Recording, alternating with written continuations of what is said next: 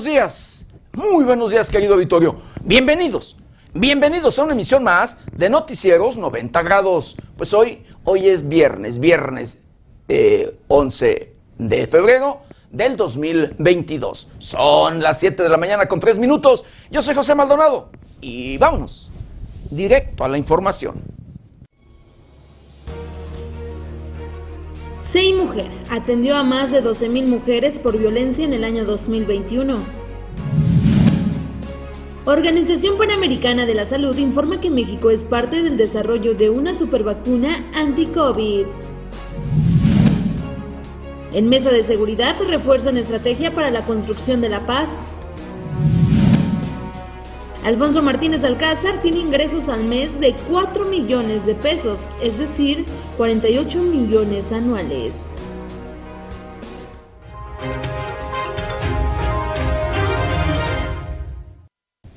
Bienvenidos, bienvenidos a una emisión más de Noticieros 90 grados. Pues sí, hoy, hoy es viernes, viernes, fin de semana y 11, 11 de febrero. 11 días de este, el segundo mes. 11 días de este, el mes del amor y la amistad. Un, 11 días y así, y a tres. A tres días de la fecha precisamente que marca este mes. De la fecha que sobresale en este mes de febrero porque es el, el día eh, que más, más eh, ventas hay, que más se reactiva la economía en este sentido. Por el Día del Amor y la Amistad es el día que a pesar de que luego la situación es crítica, es difícil, el vendedor de flores, el vendedor de, souvenirs, del vendedor de cualquier detalle, perfumería, de esto y del otro, de aquello. Bueno, hasta los hoteles se abarrotan, querido Victorio. Los hoteles se llenan al 100% valga y que incluso luego ni espacios hay nos hemos dado a la tarea de, luego de eh, hacer trabajos en, ese, en esas fechas, y miren, de verdad, ceros hoteles, ni, un, ni una habitación, eh, es, luego hay por ahí en, en bueno, se reactiva la economía en esta fecha eh, de 14 de febrero y a tres días, a tres días prácticamente de llegar a este día del amor y la amistad. Pero bueno, por lo mientras, 11 días 11 días de este, el segundo mes de febrero de este año 2022. Un mes y año difíciles, un mes y año complicados, un mes y año preocupantes. Difícil, complicados y preocupantes en todos, pero en todos los sentidos. Llámesele en temas financieros, en temas sociales, en temas de educación, en temas de salud con este problema sanitario, con este enemigo mundial, con este el COVID-19, el SARS-CoV-2, ¿sí? con, con este coronavirus, con esta pandemia, querido auditorio, que triste y lamentablemente ha sido parte precisamente de afectar la economía de todos, de todos los mexicanos y de toda la humanidad, porque fue en todo el mundo, es en todo el mundo que este enemigo pues nos ha, nos ha visitado, que nos ha afectado, triste y lamentablemente, pero bueno, así, así es. Y un enemigo que, eh, que valga silencioso, invisible y que pues trata de seguir por allí dando lata con las diferentes variantes, porque ya hay una, otra, otra y otra variante de, eh, este, pues, de este COVID, de este coronavirus. Sí, así como usted lo escucha. Ahorita estamos todavía en una en esta cuarta ola de donde llega y está a todo lo que da, que ya incluso ha disminuido un poquito ahí su potencia en el tema de contagios, el eh, Omicron.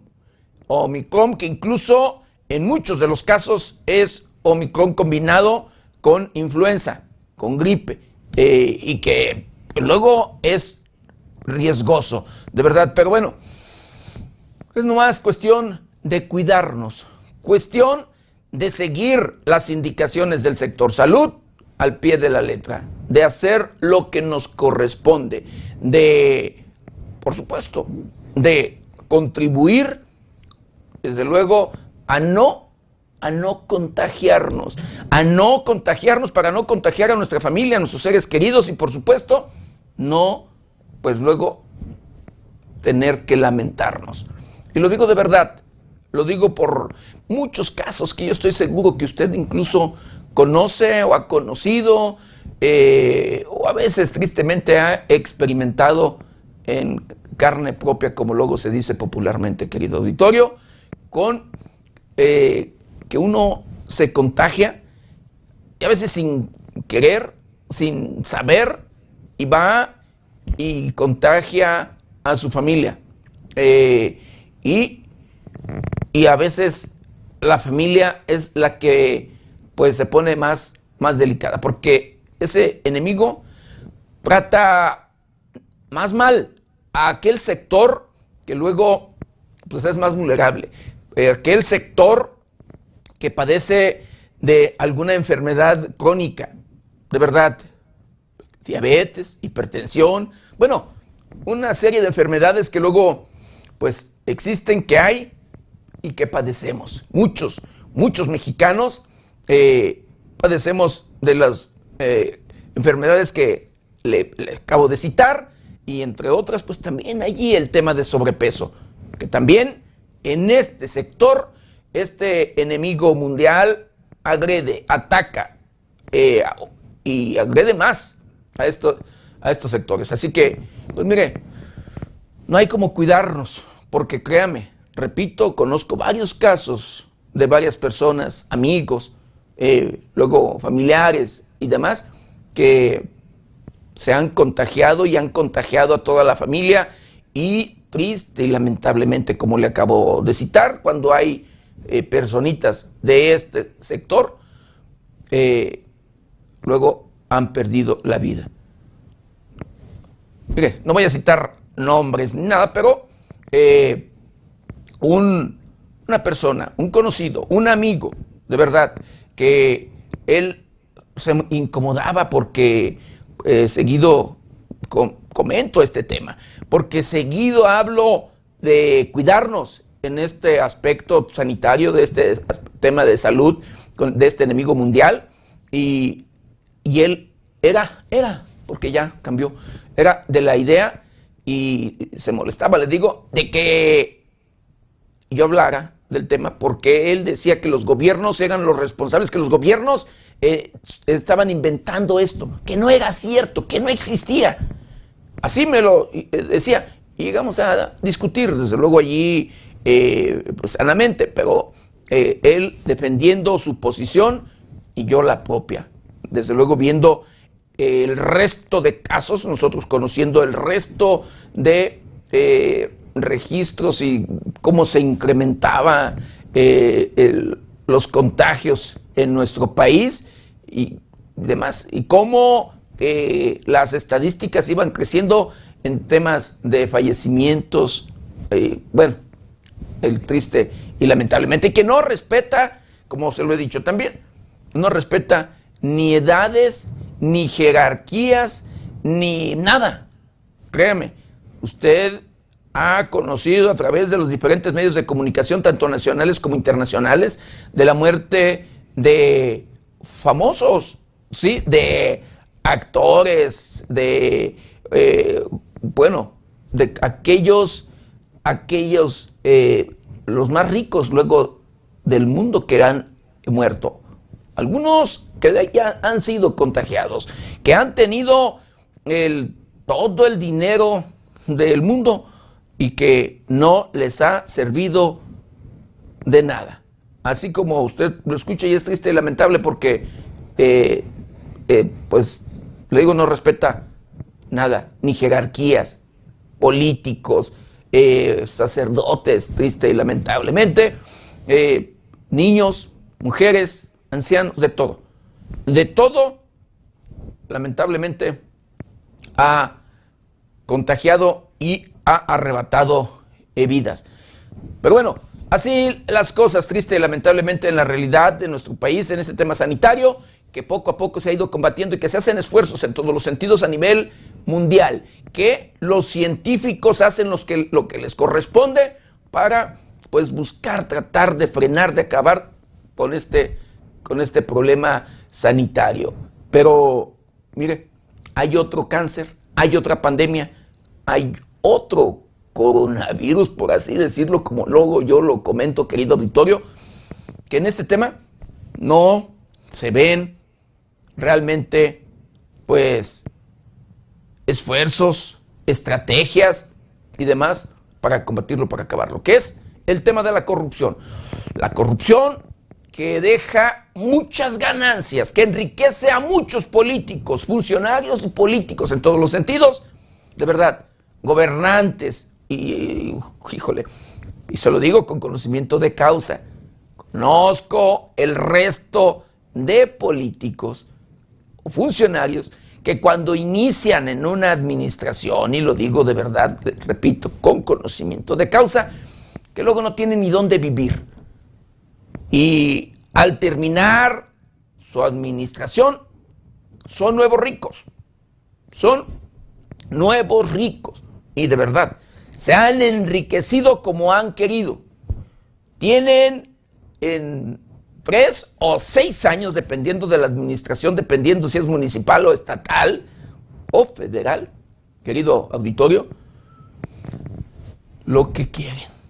Se aprovechan de todo en este tema sanitario, de este problema de salud, de este enemigo mundial de la SARS-CoV-2 o este coronavirus, eh, de esta pandemia. De allí se han aprovechado. Los gobiernos, funcionarios, políticos o demás los recursos, los dineros que son destinados luego para el tema sanitario, para el tema de salud, para combatir a este enemigo, lo desvían para llevárselo a sus bolsillos. Muchos lo han hecho, digo, lo han desviado, lo han desviado, de verdad. Eh, por allí hemos eh, visto que no les importa en lo absoluto el bienestar, que no les importa en lo absoluto eh, el mejoramiento y demás de condiciones de vida en todos los sentidos de los propios ciudadanos, de los de aquellos que los llevaron a ocupar el puesto de elección popular, de quienes votaron por ellos, de que con quienes se comprometieron en tiempos electorales. Pero claro, el discurso es uno, la realidad ya en los hechos es otra. Pero así, así como usted lo escucha, políticos que ahora son nuevos ricos. Unos en tres años, otros en seis años que tuvieron, híjole, seis años para agarrar de aquí, de allá y de más allá. Que, hay quienes eh, conocemos que de verdad así no tenían dónde vivir y ahora viven en zonas exclusivas, en zonas exclusivas y que incluso en esas zonas exclusivas pues se han dado el lujo de regalarle propiedades eh, a sus parejas sentimentales. Así, porque luego no saben ni qué hacer con tanto dinero que tienen luego de que nunca lo tuvieron. Y lo digo de verdad, miren, mis respetos para aquellos que el éxito los ha tocado, desde luego, luego de trabajar con mucho esfuerzo y sacrificio, porque sí, así luego se dan las cosas. Así hay casos. Todo, todo mundo teniendo, eh, produciendo, eh, buscando, trabajando de manera honrada y demás. Y claro, pensando, sabiendo por dónde, cómo hacer, qué hacer en todos los sentidos. Eh, mire, se llega al éxito. Hay muchas, pero muchas personas y familias de verdad que conocemos que así han logrado tener eh, pues valga riqueza, acumular riqueza. Pero, y que el triste, lamentablemente, ese sector, el productivo, el que reactiva la economía de un municipio, de un estado, de un país, son las víctimas de aquellos grupos delincuenciales que llegan y se instalan a los diferentes lugares, municipios, estados, comunidades o demás, para quitarle lo que, lo que tienen. Y a veces no nada más, claro, a este sector productivo, también a la, ciudadanía en general, a todos aquellos que tienen un pequeño negocio de lo que sea, hasta barroteros. Es más, les hemos dado a conocer que eh, incluso vendedores de globos, hijo, les han quitado lo que luego pues ni siquiera tienen. Vendedores de paletas, aquellos, eh, aquellas personas del sector más, más este, vulnerable en todos los sentidos, en todos los aspectos de este sector más pobre, querido auditorio. Lejos de ayudarlos, luego les han quitado. Sí, en diferentes lugares se han registrado estos hechos y se lo hemos dado a conocer en su momento. Triste lamentablemente una realidad. Pero así, así es como actúan, así es como trabajan, así es como la delincuencia en contubernio con políticos, con autoridades, ¿sí? con funcionarios y demás, que después de haber hecho compromisos en tiempos electorales eh, y llegaron a ocupar el puesto de elección popular, se, así se enriquecen, así hacen sus alianzas, así es como luego llegan a tener lo que nunca tuvieron. Muchos, por supuesto, que es a través de estas alianzas, grupos delincuenciales con autoridades. Mire, pasaron años, años, años, en, o han pasado años, años, años y años en nuestro país y nada se hace, de verdad. Hemos visto cómo los grupos delincuenciales se han empoderado en cada uno de los rincones de nuestro país. Llegan, se instalan y hacen de las suyas. Y es en todo el país, hablando de México, de nuestro México, querido auditorio. De verdad, usted lo sabe. Donde quiera, para donde quiera que se mueva, hay un grupo delincuencial, hay un cártel, hay criminales que están operando y haciendo de las suyas. Y esto lo saben las autoridades, lo sabe el gobierno, lo saben todos. Y no se hace nada. Triste y lamentablemente, diariamente, además de estas actividades ilícitas que, o delictivas que cometen, que son las extorsiones, los secuestros, eh, violaciones de mujeres, despojo de sus propiedades o patrimonio, su patrimonio o propiedades, que luego los corren de sus lugares de origen, querido auditorio, pues también cometen los asesinatos. Asesinatos para sembrar el miedo y terror y poder llevar con facilidad sus cometidos, sus prácticas. Así como usted lo escucha. Es triste y lamentable y cada vez vemos que las estadísticas van a la alza, van a la alza. Pero bueno, hoy hemos visto en estos días apenas, hace unas cuantas horas, unas menos de una semana, de verdad, que hemos visto que en algunos lugares del país ha comenzado, eh, ha cambiado el tema de estrategia, aunque todavía le falta, pero en el tema de seguridad, el propio gobierno federal. Así, ha cambiado el tema de la estrategia en algunos lugares. Eh, pero bueno, Hemos visto presencia en diferentes estados de la República, presencia de las fuerzas de las fuerzas armadas que han o están operando y, de verdad, mira, escucho, escuche. Espero que estén operando y, llevando a cabo estas, estos temas de estrategia para acabar con la delincuencia en general, para ir con los objetivos criminales. Pero también se tiene que combatir la corrupción. Si no se acaba la corrupción, esto va a seguir. Pero bueno, hemos visto que en algunos lugares de nuestro país ha cambiado el tema y como que están dejando de lado, a un lado, el tema de los abrazos y no balazos. De verdad. Vemos Colima, operativos que en estos días se han registrado, pero que además los grupos delincuenciales ahí luego de conflictos internos eh, que eh, se han vivido, luego de que eh, por allí pues se han registrado temas delictivos en centros penitenciarios o en penales allá en Colima, los grupos delincuenciales han subido de tono y se han visto constantemente eh, enfrentamientos en aquella región y por allí ha comenzado eh, a cambiar el tema de la estrategia. Tamaulipas, que es un lugar de los más complicados en este tema de inseguridad, por allí se ve presencia, pero todavía no vemos que se esté actuando, no vemos que, se, que la estrategia sea la adecuada o están esperando, yo no sé en qué sentido, pero allá los grupos delincuenciales están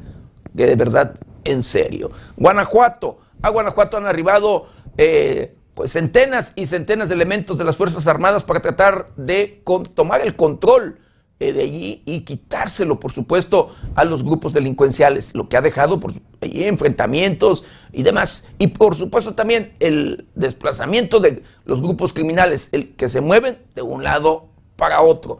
Ya no pueden estar en ese lugar o X, pero se mueven a, otro, a otros lugares a seguir operando. Michoacán, en Michoacán también centenas y centenas de elementos de la Secretaría de la Defensa Nacional y de las, de las diferentes Fuerzas Armadas que han arribado y que han comenzado a tomar el control y que han tratado de pacificar eh, los lugares más conflictivos que hasta ahorita se han registrado en la entidad eh, y que también, precisamente por eso, la implementación de estos operativos se han registrado algunos enfrentamientos eh, en estos últimas, estas últimas horas. Pero bueno, así las cosas. Esperemos que vaya cambiando, que ya cambie esta estrategia y que se controle, que se acabe, que se pacifique, que se olviden de alianzas con la delincuencia, que se olviden de compromisos con grupos criminales y que sean parejos.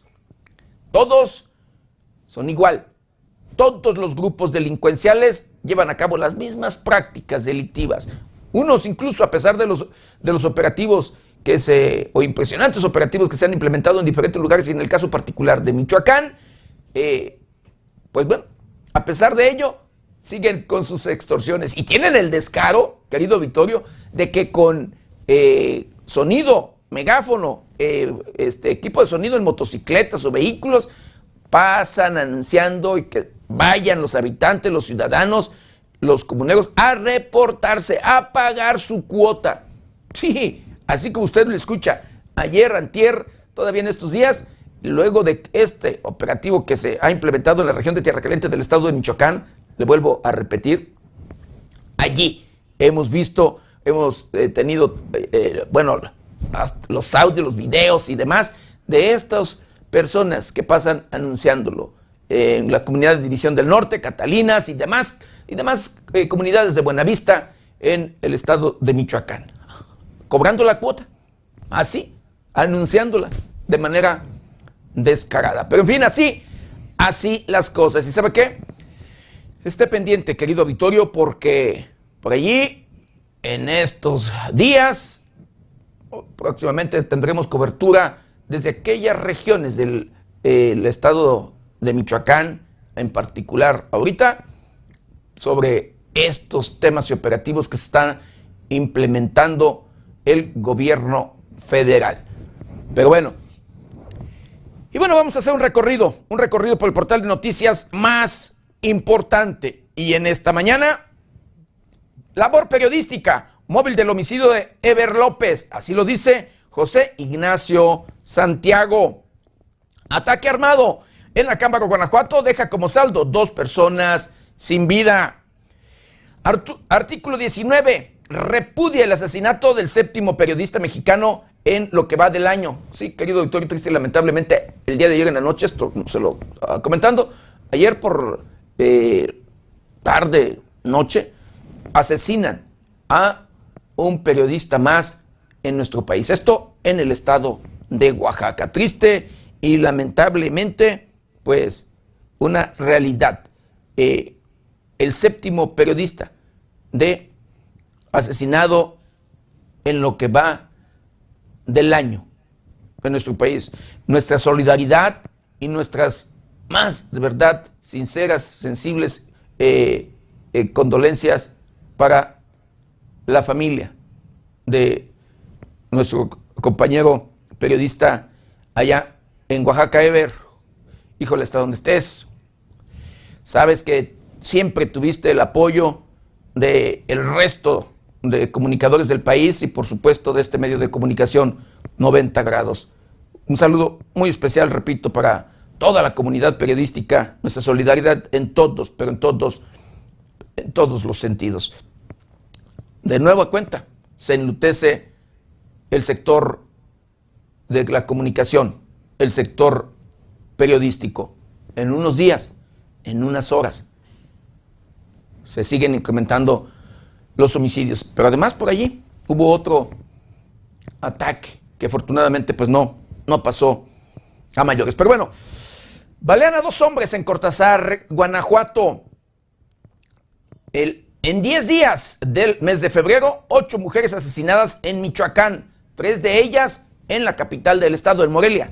Morelia, Michoacán. Detén la violencia contra la libertad de expresión, reclaman periodistas en Oaxaca al presidente de la República. Ya asesinaron a 10 en Michoacán, entre las víctimas, pues, mujeres. Este, pues ayer jueves, precisamente, la unidad de inteligencia financiera acusa, escuche usted, sueldos ilegales de 400 funcionarios del Instituto Nacional Electoral. Jinete y su caballo son asesinados a balazos en una comunidad de Panindícuaro, en el estado de Michoacán. Detienen en Zitácuaro a menores de edad con 19 envolturas de droga. Los menores que son lo utilizados por el crimen, querido auditorio, triste lamentablemente, pero bueno, así eh, la realidad. Eh, una práctica muy común en, las últimas, en las últimas fechas. Políticas públicas en salud en el país deben de comprender un, enfoque de interculturalidad. Así lo dice Gloria Tapia. Fiscalía de Oaxaca anuncia o da a conocer que detuvieron a dos, a dos presuntos responsables del asesinato de nuestro compañero Ever López, allá el día de ayer, precisamente, repito, de la tarde, noche, en, en Oaxaca. Incoherencias en el Congreso del Estado de Michoacán en su trato con sus ex trabajadores por matar a sus hijas, mujeres detenidas en Japón. Los ciudadanos estadounidenses deberían marcharse de Ucrania ahora, dice el presidente de, la, de Estados Unidos, Joe, Biden. Cultura de la denuncia, fundamental en la lucha contra la violencia a las mujeres. Así lo dice la diputada Fanny Arreola.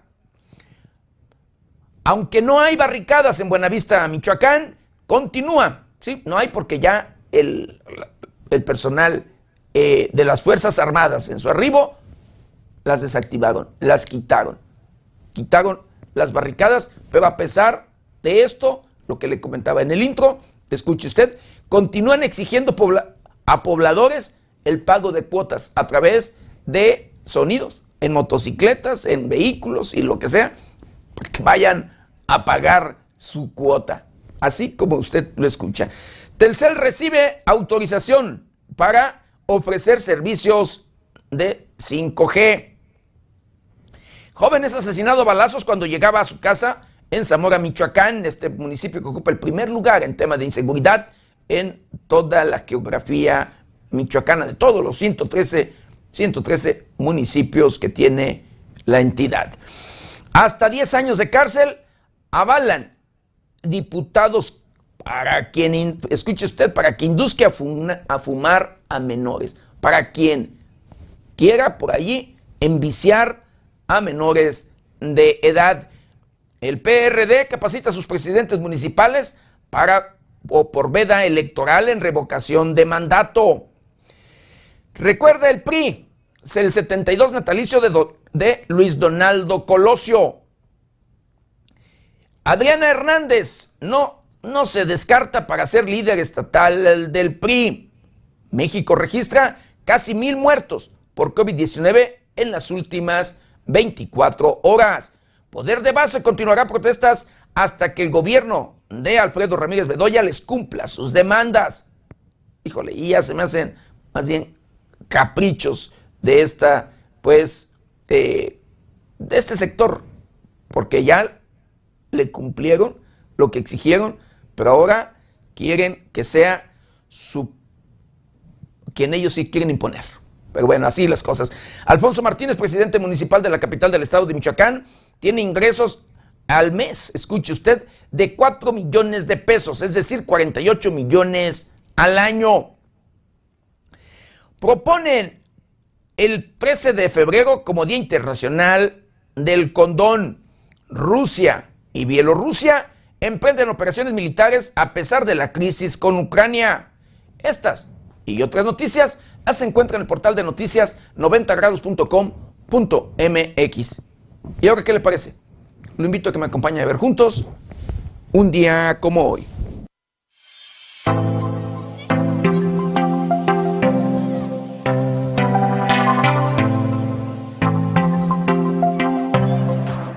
Un día como hoy, 11 de febrero, pero del año de 1894, muere en la Ciudad de México José Tomás de Cuellar, quien fue destacado en el mundo de las letras, en el periodismo y en la política. En 1913 el general Victoriano Huerta simula un ataque a la ciudadela para aparentar ser fiel a Francisco y Madero. El 11 de febrero se celebra el Día Internacional de la Mujer y la Niña en la Ciencia. Proclamado por la ONU en el año 2015, el objetivo principal de este día tan especial es lograr una mayor aportación e inclusión de las mujeres y las niñas en el mundo de la ciencia y la tecnología.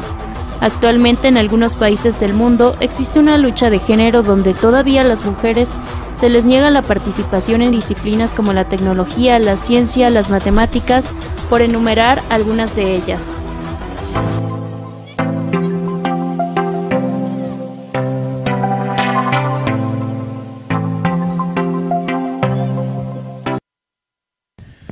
Bueno, quiero mandar saludos, saludos especiales a todo, a todo nuestro auditorio a todos aquellos que nos ven y no se escuchan a través de las diferentes plataformas de 90 grados. Saludos, saludos especiales a aquellos que nos ven a través de la televisión, ¿sí? a través de Megacable, que pues en esos días le informo de nueva cuenta, querido auditorio, por allí hemos tenido problemas porque se está cambiando de tecnología, cambiando, tratando de mejorar en todos los sentidos este tema y se está por allí probando, eh, haciendo pruebas y demás para de verdad mejorar en todos, en todos los sentidos, pero bueno, si no nos veo escucha bien a través de Megacable, querido auditorio, lo invito a que cambie a las redes sociales, Facebook, YouTube, eh, que nos siga allí, que nos, que nos vea, porque de manera simultánea, en, estos mismos momentos, eh, se transmite también a través de redes sociales en vivo.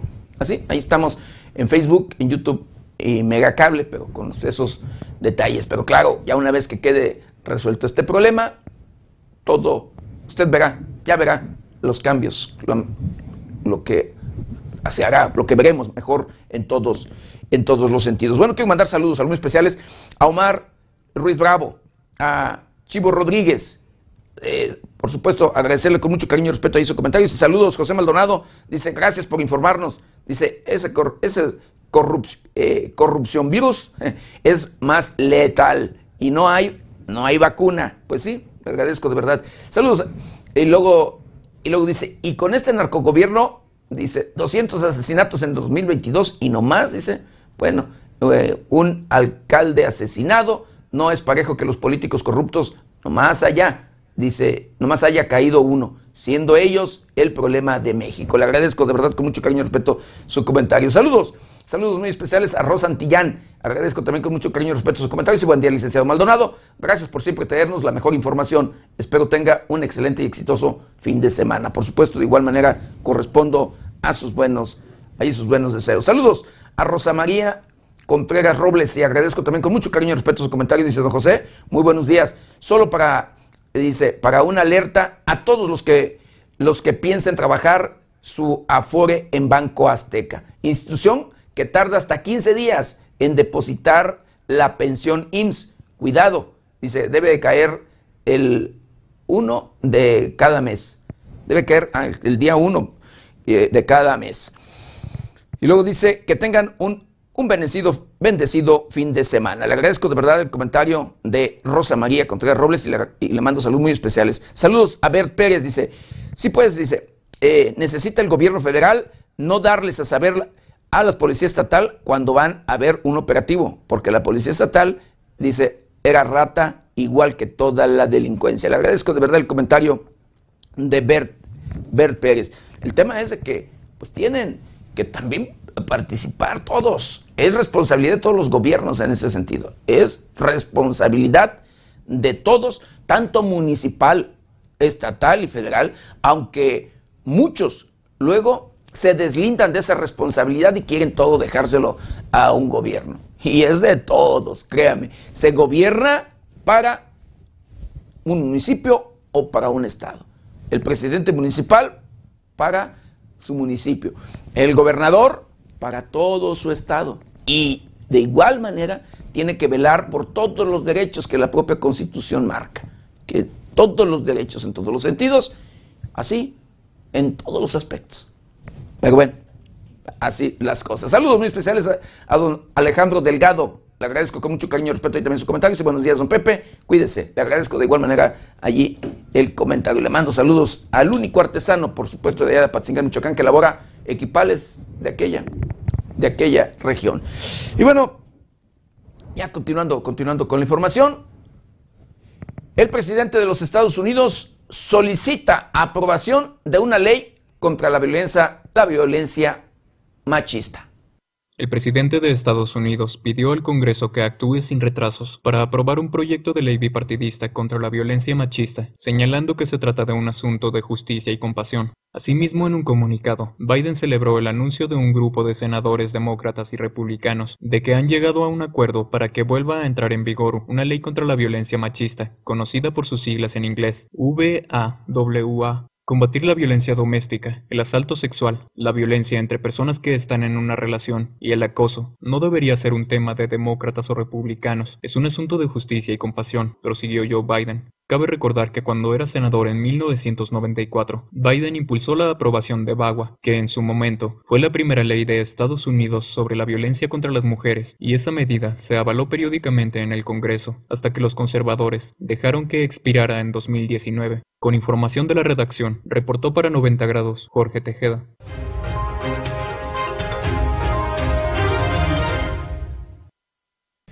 Veracruz es uno de los estados violentos en todos los sentidos, donde los grupos criminales se han empoderado en todos los aspectos. Y triste y lamentablemente en Veracruz, 83 mujeres fueron víctimas de feminicidio en el 2021. En total fueron 83 feminicidios los registrados en el 2021 en Veracruz, informó el Observatorio Universitario de Violencia contra las Mujeres de la Universidad Veracruzana.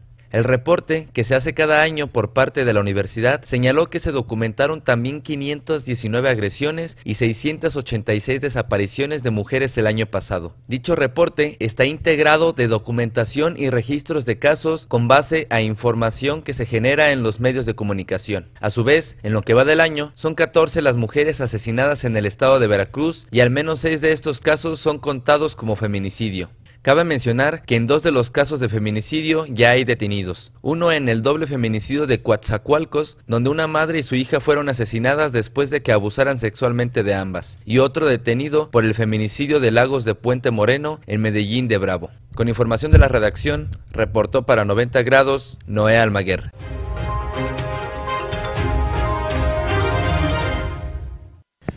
Y la violencia en contra de las mujeres continúa. Esto que de preocuparse, de cuidar, de ver, de velar de, de la equidad de género y de lo que usted quiera, de, evitar o pues, pues, sí, estar al pendiente de, de, las mujeres, pues eso es nada más es un discurso. Y lo digo de verdad, mire, si mujer atendió a más de 12 mil mujeres por violencia en el 2021. La Secretaría de Igualdad Sustantiva y Desarrollo de las Mujeres, SEI Mujer en Michoacán, atendió a 12.252 casos de violencia en el 2021. Según información proporcionada por la dependencia estatal, no hay datos específicos de cuántos de ellos el agresor fue la pareja romántica, sin embargo, de acuerdo a los expedientes, se puede considerar que la violencia familiar es una constante. El mes de abril fue el mes de mayor número de acompañamientos a denuncias ante instituciones del derecho como la Fiscalía de Violencia Intrafamiliar, el Supremo Tribunal de Justicia, el Sistema DIF estatal o municipal, con un total de 27 apoyos, mientras que octubre fue el mes con más atenciones que brindó SEI Mujer, con un total de 909. Durante el año anterior, se tramitaron 352 órdenes de protección acompañadas, 641 trámites de custodia representados y 587 trámites de pensión alimenticia. Cabe señalar que únicamente en enero del 2022 en SEI Mujer se atendieron a 160 mujeres. Todos los casos estuvieron relacionados con violencia familiar. Reportó para 90 grados Luis Manuel Guevara.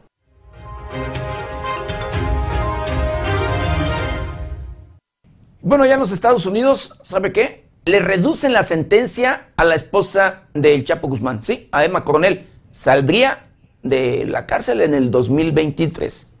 La sentencia de 36 meses de prisión que se habría dictado en contra de Emma Coronel Aispuro, esposa del narcotraficante Joaquín El Chapo Guzmán Loera, fue reducida a cinco meses, con lo que saldría de prisión el próximo año 2023. Así lo informó el Buró Federal de Prisiones de Estados Unidos, BOB, por sus siglas en inglés, institución que detalló que la sentencia fue por su participación en los delitos de asociación ilícita para traficar cocaína, metafitaminas, heroína y marihuana, lavado de dinero, así como participación en transacciones de propiedades pertenecientes a un narcotraficante. Con esta reducción de sentencia, Emma Coronel ya no saldría de prisión en 2024, sino el 13 de septiembre de 2023, pero permanecería cuatro años más bajo vigilancia de las autoridades de Estados Unidos. Coronel Aispuro habría alcanzado una pena superior a los 10 años de prisión, pero al declararse culpable logró un acuerdo con el que se redujo su condena, informó 90 grados.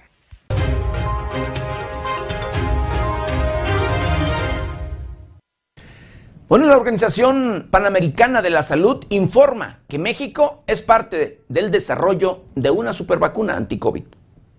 Fue dado a conocer que México forma parte del proyecto para fabricar supervacunas contra el COVID-19, que será eficaz contra todas las variantes de preocupación y tiene como objetivo crear inmunidad permanente, aseguró la Organización Panamericana de la Salud. Hay muchas expectativas sobre la que algunos llaman supervacuna, que pudiera ser muy efectiva para todas las variantes del virus y que pudiese de preferencia brindar una protección permanente para toda la vida, señaló Jarbas Barbosa, subdirector de la OPS. Por su parte, la empresa biofarmacéutica Synergium BioNTech fue una de las seleccionadas como centro en Argentina y se asociará con la compañía de biotecnología Map Science, perteneciente al mismo grupo, para desarrollar y fabricar los ingredientes activos de la vacuna. Por otro lado, el biológico terminará su proceso de fabricación en los laboratorios Lionmont, ubicados en México, que recientemente terminó su contrato con el gobierno federal respecto a los lotes de vacuna AstraZeneca comprometidos. Con información de la redacción, reportó para 90 grados Jorge Tejeda.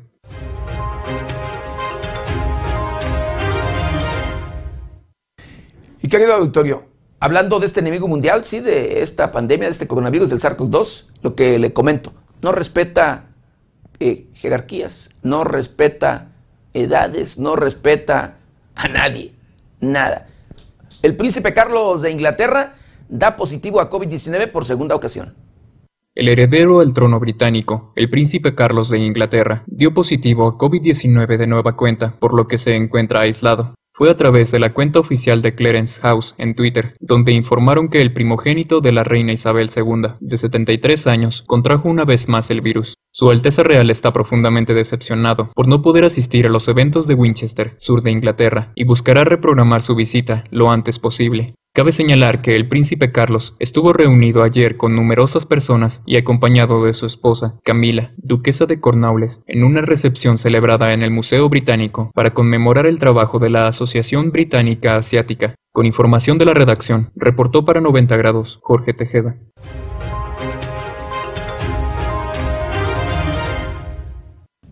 Y en otro tema, querido auditorio, lo que le hemos comentado y constantemente yo insisto en esto, que somos los propios seres humanos los principales enemigos de nuestro planeta, del medio ambiente y demás. Escuche usted.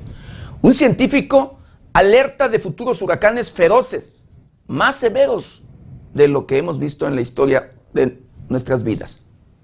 Richard Olson, investigador sobre desastres naturales, alerta que en las próximas décadas se registrarán huracanes feroces y para prevenir los efectos trabaja en una instalación de pruebas que combinará por primera vez vientos extremos, marejadas ciclónicas y fuerte oleaje. Por medio de una entrevista realizada por EFE e, al director del Instituto de Eventos Extremos de la Universidad Internacional de Florida, alertó que se producirá un aumento de tempestades más severas, lo que preocupa a la comunidad científica y a las agencias de manejo de emergencias. Uno de los últimos ejemplos de este fenómeno fue el huracán Michael, que en 2018 pasó en poco más de dos días de ser una tormenta tropical en el Golfo de México a un ciclón de categoría 5 justo antes de tocar tierra en Florida. Hay tempestades de categoría 2 o 3 que se intensifican en los últimos días, justo antes de llegar a la costa, a categoría 4 o 5 o Super 5, en la escala de Saffir-Simpson, que clasifica los huracanes en función de la fuerza de sus vientos, explica. El proyecto del Instituto de Eventos Extremos de la Universidad Internacional de Florida recientemente recibió una subvención de 18.8 millones de dólares de la Fundación Nacional de Ciencias para diseñar una instalación de pruebas a gran escala capaz de soportar vientos de hasta 320 kilómetros por hora,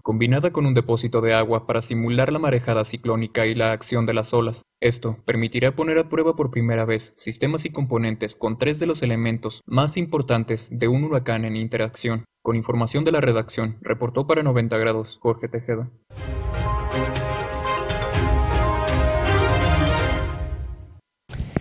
Y bueno, para contribuir a esto, a este tema, querido auditorio, para el medio ambiente, la contaminación y un poco, por supuesto, para ayudar a nuestro planeta, querido auditorio, México o en México presentan el primer auto eléctrico. En los últimos días en Puebla, el SACUA ha sido muy difundido, sobre todo por políticos, quienes han reconocido al auto eléctrico, hecho 100% en el estado como un orgullo. El auto es eléctrico y producido en su mayoría por mujeres. Asimismo, en las últimas horas, la Secretaría de Relaciones Exteriores anunció un proyecto de electrificación automovilística. Por su parte y al respecto, el canciller Marcelo Ebrard abordó el vehículo eléctrico SACUA, hecho en Puebla. Cabe señalar que Ebrard publicó en Twitter una foto del vehículo eléctrico de manufactura 100% mexicana, SACUA. Iniciamos mesa de electrificación de la movilidad México-Estados Unidos con apoyo de la Universidad de California y la industria automotriz. Me tocó probar el SACUA, vehículo eléctrico mexicano. Buenísimo. Finalizó Marcelo Ebrard. Con información de la redacción, reportó para 90 grados Jorge Tejeda.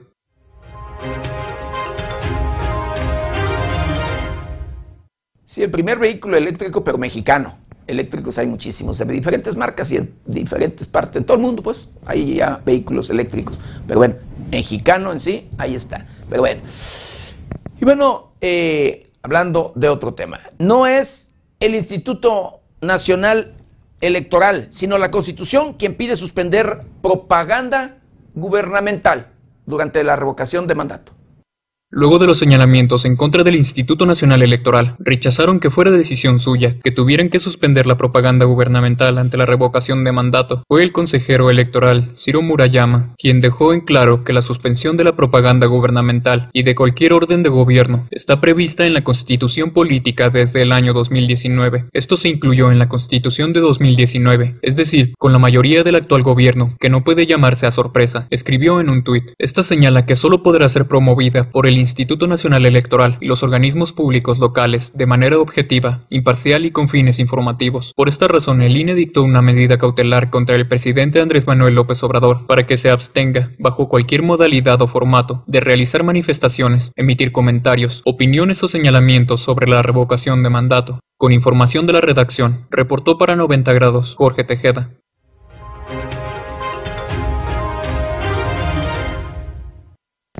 Bueno, y el presidente de la República, Andrés Manuel López Obrador, anuncia que habrá vigilancia de Fuerzas Armadas en aeropuertos para mejorar aduanas.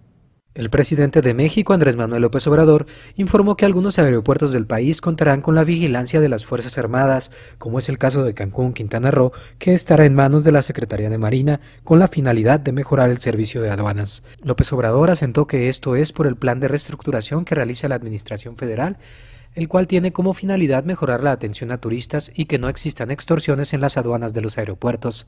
También es necesario que no haya pérdidas de tiempo y que no tarden mucho en hacer sus trámites y desde luego evitar actos de corrupción, el contrabando, que las aduanas no estén controladas por los delincuentes ni la delincuencia organizada, ni tampoco por la de cuello blanco.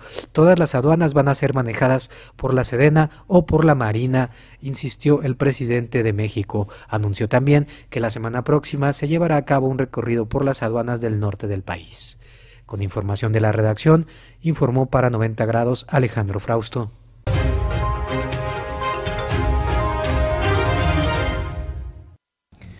Bueno, y en Mesa de Seguridad en el estado de Michoacán refuerzan estrategia para la construcción de la paz.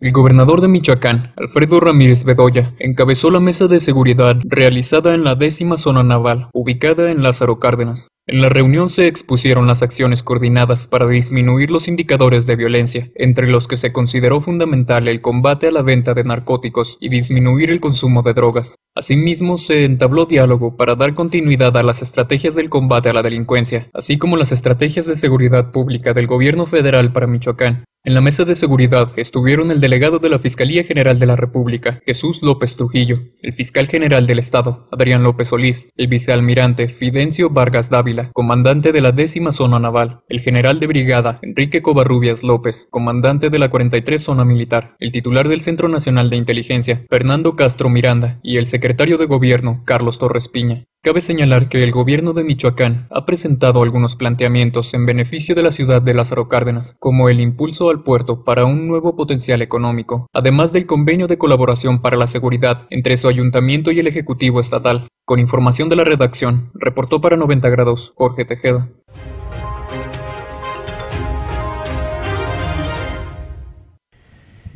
Luego de operativos que se implementaron en la región de Tierra Caliente, en el estado de Michoacán y en particular en el municipio de Aguililla, Tepalcatepec y Buenavista, para tomar el control y por supuesto regresar la paz, pues bueno, reportan, se reportaron enfrentamientos en Tepalcatepec. Luego de estos enfrentamientos se reportaron que estos enfrentamientos o balaceras se extendieron de Tepalcatepec hacia Aguililla en diferentes lugares.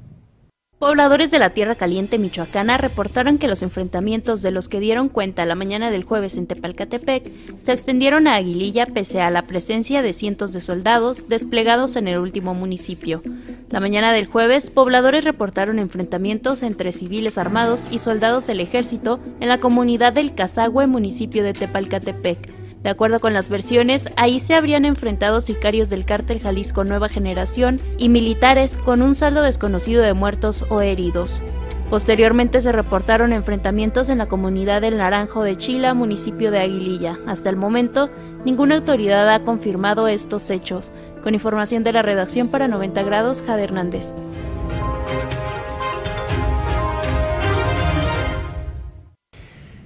Luego del incremento de violencia, sí, de hechos violentos allá en el estado de Colima, eh, entre grupos delincuenciales, la universidad, universidad allá de, de esta entidad, decide suspender clases ante la violencia.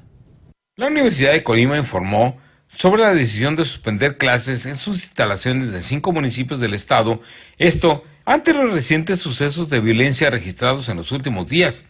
Fue en un comunicado difundido en las redes sociales donde la institución detalló que los planteles en donde serán suspendidas las clases en todos los turnos serán Colima, Villa de Álvarez, Coquimatlán, Cuauhtémoc y Comatla. Esta suspensión será aplicable desde el jueves 10 y viernes 11 de febrero y serán reanudadas hasta el lunes 14 de febrero. Hacemos votos para que retorne la paz y con ello las actividades cotidianas a la población. Culmina el posicionamiento firmado por el rector de la institución, Cristian Jorge Torres Ortiz Armeño. Cabe recordar que en los últimos cuatro días se ha registrado en la capital de Colima una intensa actividad delincuencial, informó 90 grados.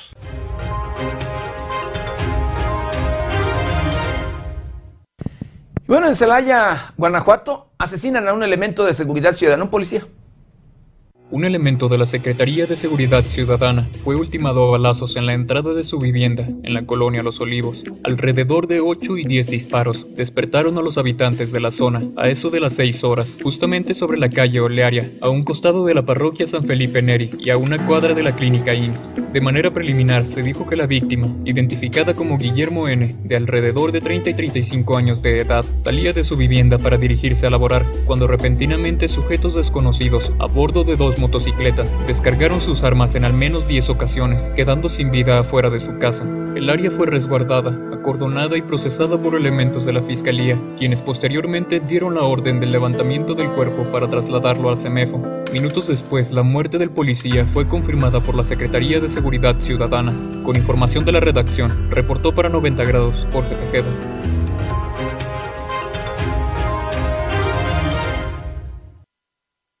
Y escuche usted lo que se da a conocer. El presidente municipal de Morelia, Alfonso Martínez Alcázar, tiene ingresos al mes, escuche usted, de 4 millones de pesos, es decir, 48 millones al año.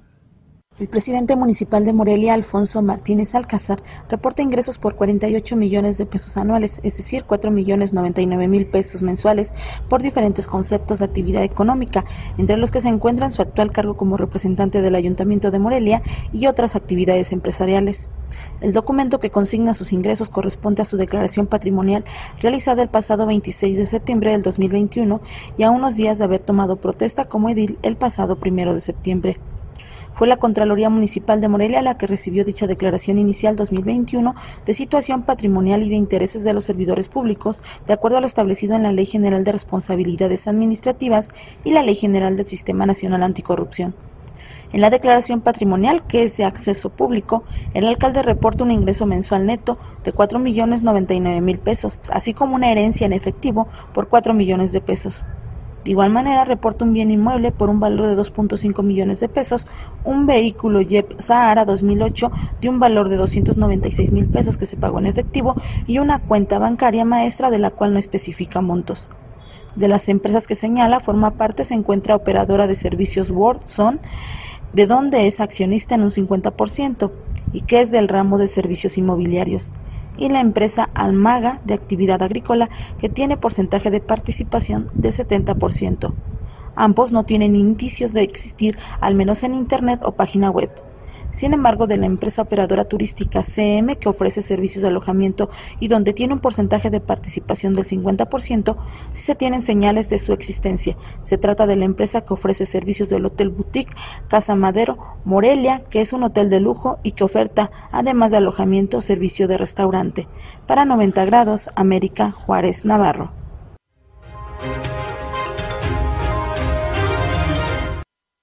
Bueno, profesores y empleados de la Universidad Michoacana de San Nicolás de Hidalgo, la máxima casa de estudios del Estado de Michoacán, denuncian despidos injustificados.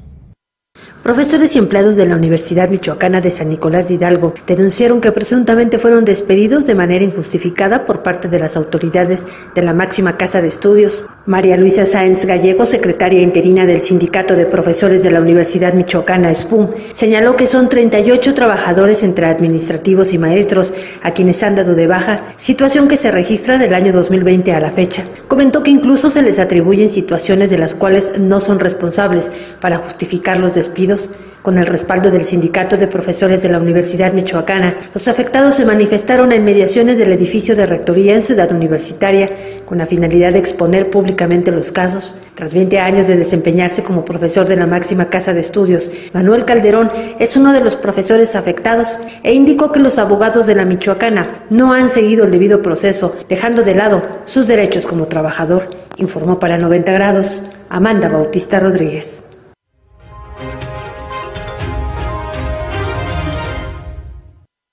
Poder de Bases, que es un, ala de la CENTE en, el estado de Michoacán, continuará eh, sus protestas, así lo dan a conocer, hasta que el gobierno de Alfredo Ramírez Bedoya les cumpla sus demandas, que ya se las ha cumplido, pero bueno. Aún no está resuelta la problemática en relación a la asignación del director del área de educación indígena de la Secretaría de Educación en el Estado, informó Benjamín Hernández Gutiérrez, líder de la Coordinadora Nacional de Trabajadores de la Educación Poder de Bases. Detalló que en la última reunión con autoridades de gobierno del Estado se propuso un perfil, tema que está sobre la mesa y pudiera dar una ruta de salida, pero por lo pronto continuarán con sus movilizaciones como la marcha que efectuaron este jueves en la ciudad de Uruapan. Hernández Gutiérrez demandó a la administración estatal a no estancar las negociaciones, ya que existen otros temas pendientes respecto a la presencia policial a inmediaciones de las vías del ferrocarril en la localidad de Calzoncin. El representante sindical de Poder de Bases consideró que no existe razón para que se mantenga el operativo. Informó para 90 grados Amanda Bautista Rodríguez.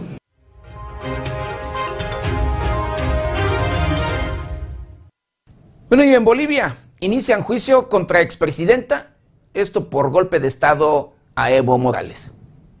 Arrancó el juicio en contra de la expresidenta interina de Bolivia, Yanine Áñez, por su presunta responsabilidad en el golpe de Estado en contra de su predecesor, Evo Morales. La expresidenta derechista de Bolivia lleva 11 meses en prisión y será juzgada junto a ocho exmilitares que habrían participado de la maniobra, que posteriormente la colocó al frente de la presidencia interina de Bolivia. El juicio se desarrolla de forma virtual y comenzó a las 10 horas, tiempo local de Bolivia. En el inicio, el abogado defensor de la expresidenta manifestó que había problemas en el audio, por lo que solicitó que el juicio, en el que participarán 76 testigos, se lleve a cabo de manera presencial. Yanine Áñez se mantiene en huelga de hambre desde el miércoles. Asumió la presidencia interina en 2019, luego de que orilló a renunciar a Evo Morales en medio de protestas por un supuesto fraude electoral que se denunció desde la Organización de Estados Americanos. Con información de la redacción, reportó para 90 grados Jorge Tejeda.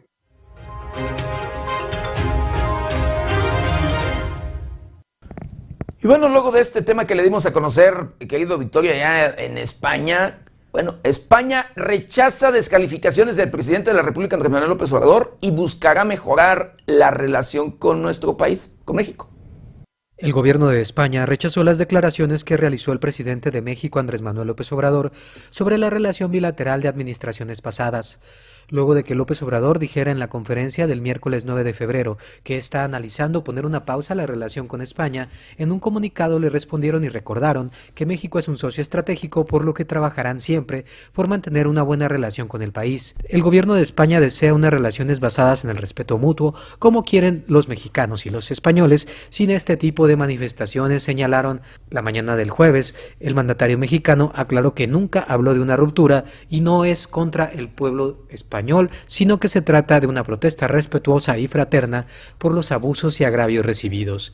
Con información de la redacción, para 90 grados informó Alejandro Frausto.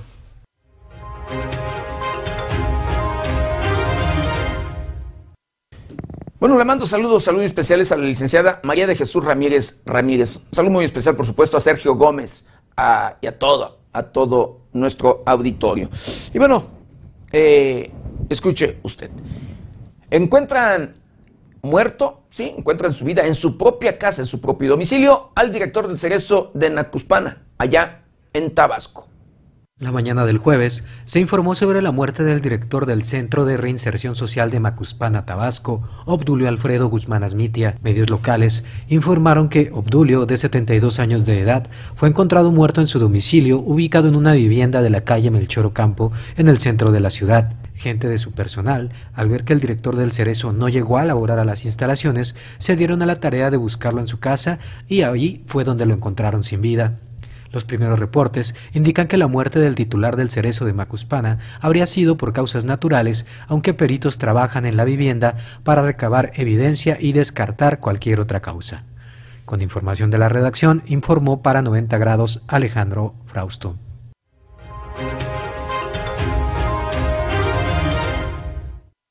Y hablando de reemplacamiento en el estado de Michoacán, este tema que se ha politizado y que, bueno, le han entrado de todo mundo allí el tema, bueno, se organizan ciudadanos para ampararse contra el reemplacamiento. Ciudadanos de Morelia iniciaron la promoción de amparos contra el reemplacamiento. Las acciones son presentadas ante los juzgados de distrito, asesorados por abogados que de manera gratuita ofrecen el servicio y el formato para realizar dicha acción. Los ciudadanos conformaron grupos de WhatsApp en donde se les brinda asesoría y acompañamiento. Ahí se les dan los horarios para la entrega de los recursos legales ante los juzgados de distrito. El licenciado Alberto Moreno Zamudio es quien ha impulsado estas acciones en este grupo conformado por más de 100 personas. En él mismo se informó que se deben de tomar en cuenta los 15 días hábiles a partir de que se realiza el pago de reemplacamiento para presentar el recurso legal. Deben tramitar el cotejo notarial de la factura de su vehículo y para eso tienen que llevar la factura original ante el notario público de su confianza o bien en la Notaría Pública número 64 a cargo del licenciado David Franco Sánchez, quien como labor social está haciendo un cobro de 10 pesos por lado de factura, es decir, si se tienen endosos o se requieren por ambos lados o si no se tienen endosos solamente por el frente. Si se está pagando el vehículo actualmente solamente se requiere la carta factura y pueden exhibir la misma en el juicio de amparo. Para tramitar el juicio de amparo se debe presentar el comprobante original de pago y de igual forma la copia cotejada por notario público. Para 90 grados América Juárez Navarro.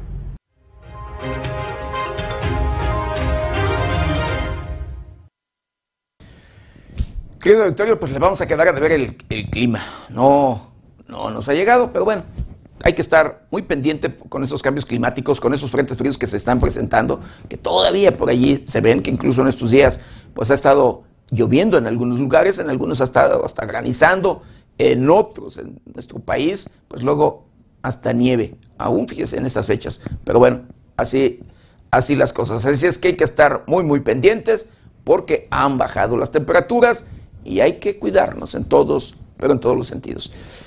Y pues bueno, pues hemos llegado.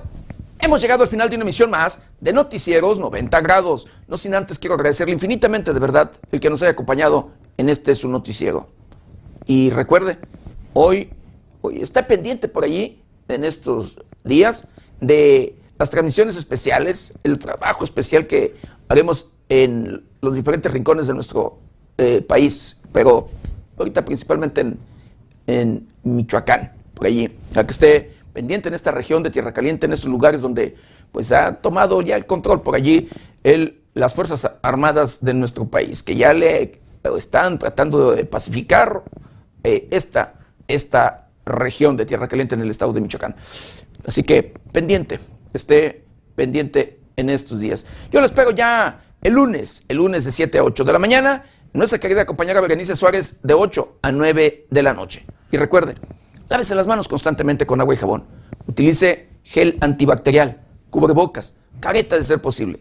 Guarde su distancia. Cuídese y cuide a los suyos. Que tenga un excelente y exitoso fin de semana. Yo soy José Maldonado. ¿Está usted bien informado?